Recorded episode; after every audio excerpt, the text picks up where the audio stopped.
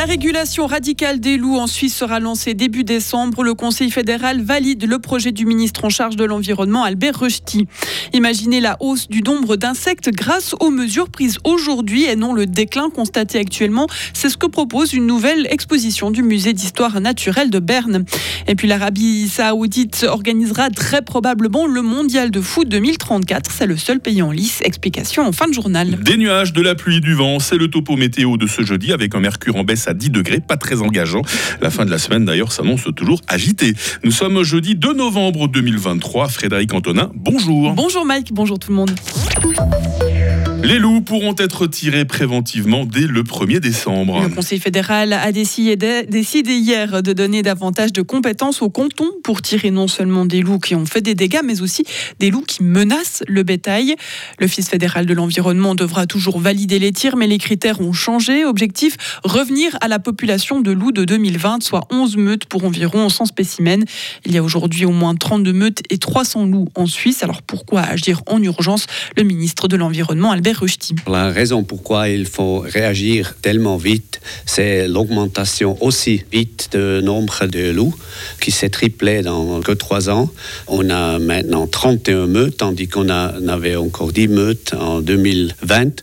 Alors ça signifie la pression sur le petit bétail comme les chèvres, les moutons, c'est accentué et c'est la raison pour laquelle on veut intervenir sur un niveau préventif et plus réactif quand elle est proche des entreprises agricoles, par exemple, proche des bâtiments, quand on voit le loup proche des villages, par exemple, quand il est souvent là, quand on voit qu'il est pendant la nuit, c'est réglé par les spécialistes. Quand les critères sont remplis, maintenant, ce loup, on peut dire, c'est un certain danger pour le bétail ou pour les hommes. Par contre, le ministre de l'Environnement l'assure, les meutes qui ne posent pas de problème ne pourront pas être tirées. L'ordonnance est vivement critiquée par plusieurs organisations environnementales telles que ProNatura, le VVF ou encore BirdLife.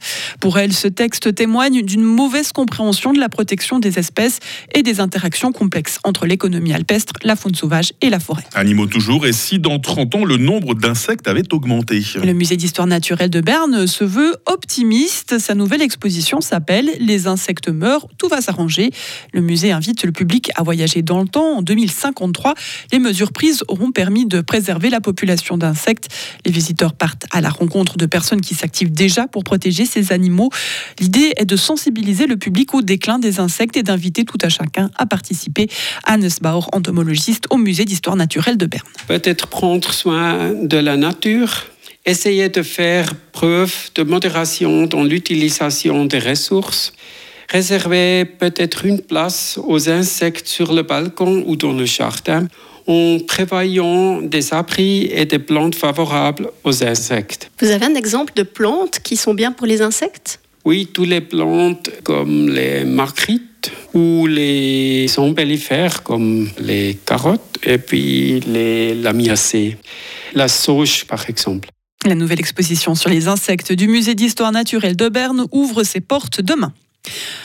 La population moratoise pourra chausser ses patins dès aujourd'hui. La patinoire ouvre à nouveau ses portes ce soir à 18h. Une activité qui séduit chaque année les visiteurs, mais également les habitants de la commune fribourgeoise. L'année passée, ils étaient 16 000 personnes à pouvoir profiter de la glace tout au long de l'hiver.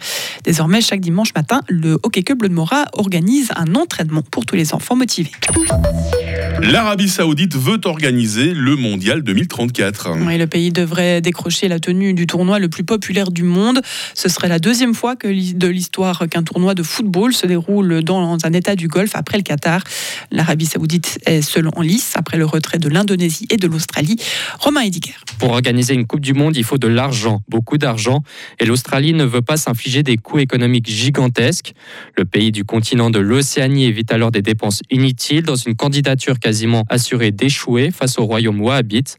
L'Arabie saoudite devra faire face aux critiques, les mêmes que pour l'édition au Qatar. Considérations environnementales, droits humains, sans oublier les enjeux politiques. Toutefois, il faut le rappeler, le pays a déjà investi passablement dans le football, avec notamment l'arrivée des stars européennes cet été. Des stades ont aussi été construits. L'équipe nationale saoudienne est régulièrement qualifiée pour les compétitions internationales. Une situation un peu différente que celle du Qatar en 2022. Bref, on se donne rendez-vous dans 12 ans.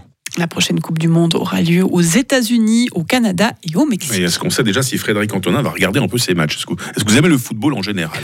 Euh, oui, ça Ouais. va. Alors, je regarde pas assidûment, mais euh, les Coupes du Monde comme ça, oui, pourquoi pas, c'est sympa. Bonne cliente, c'est bien. Merci Frédéric. Bah, vous êtes là pour nous informer toutes les 30 minutes. Le restant de l'équipe, vous allez en faire euh, la connaissance très vite, de même que la connaissance de la question du jour sur Radio Fribourg. Retrouvez toute l'info sur frappe et frappe.ch. 6h06. La météo avec Bauhaus Matran, ton spécialiste pour l'atelier, la maison et le jardin. Économise maintenant du temps avec Click and Collect, bauhaus.ch. Voilà, la journée que voilà les amis, journée maussade à tout point de vue aujourd'hui, un ciel couvert, des pluies abondantes, un fort vent de sud-ouest, à cela s'ajoute une baisse des températures, hein, d'où cette euh, limite de la neige qui va euh, descendre à 1500 mètres d'ici la fin de la journée. Les températures ce matin, 4 degrés à Charmey, 5 à Fribourg, 7 à Estavayer-le-Lac, il fera dans quelques heures 8 degrés à Bulle, 9 à Châtel et 10 à Fribourg. Euh, Demain sera souvent nuageux, pluvieux, venteux, ce qui n'empêchera pas une ou deux éclaircies de se développer. Température minimale 4, maximale 10 degrés. Ce temps agité, osons le mot, hein, se maintiendra tout au long du week-end où il fera 12 degrés et aussi une partie de la nouvelle semaine. Nous sommes jeudi, nous sommes le 2 novembre, 306e jour. C'est la fête des Victorines aujourd'hui. On verra le jour se lever à 7h14 et on verra la nuit retomber à 17h.